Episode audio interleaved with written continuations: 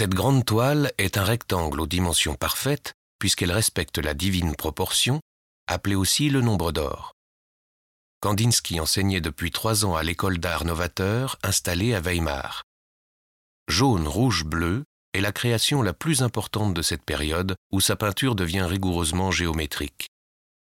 Dans cette œuvre majeure, les différents éléments se répondent avec un équilibre savant. L'artiste met ainsi en scène un jeu d'opposition et de complémentarité. Des lignes géométriques à gauche, des formes libres à droite. En haut, un soleil illumine la partie gauche, tandis que la lune noire, en bas, baigne une zone aux tonalités froides. Ici, l'accent est mis sur les trois couleurs primaires.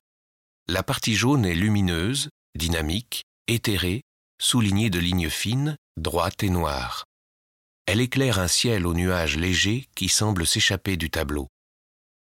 À l'opposé, dans la partie droite dominée par un disque bleu sombre, les formes sont plus épaisses, soudées, statiques et enveloppées d'une large bande ondulante qui impulse le rythme.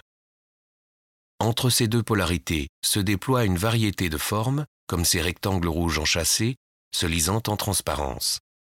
Pour Kandinsky, s'établissent naturellement dans le cerveau humain des correspondances entre couleurs et formes. Afin de vérifier ces théories, il mena un test auprès de ses étudiants et en conclut que le cercle est le plus souvent associé au bleu, le carré au rouge et le triangle au jaune.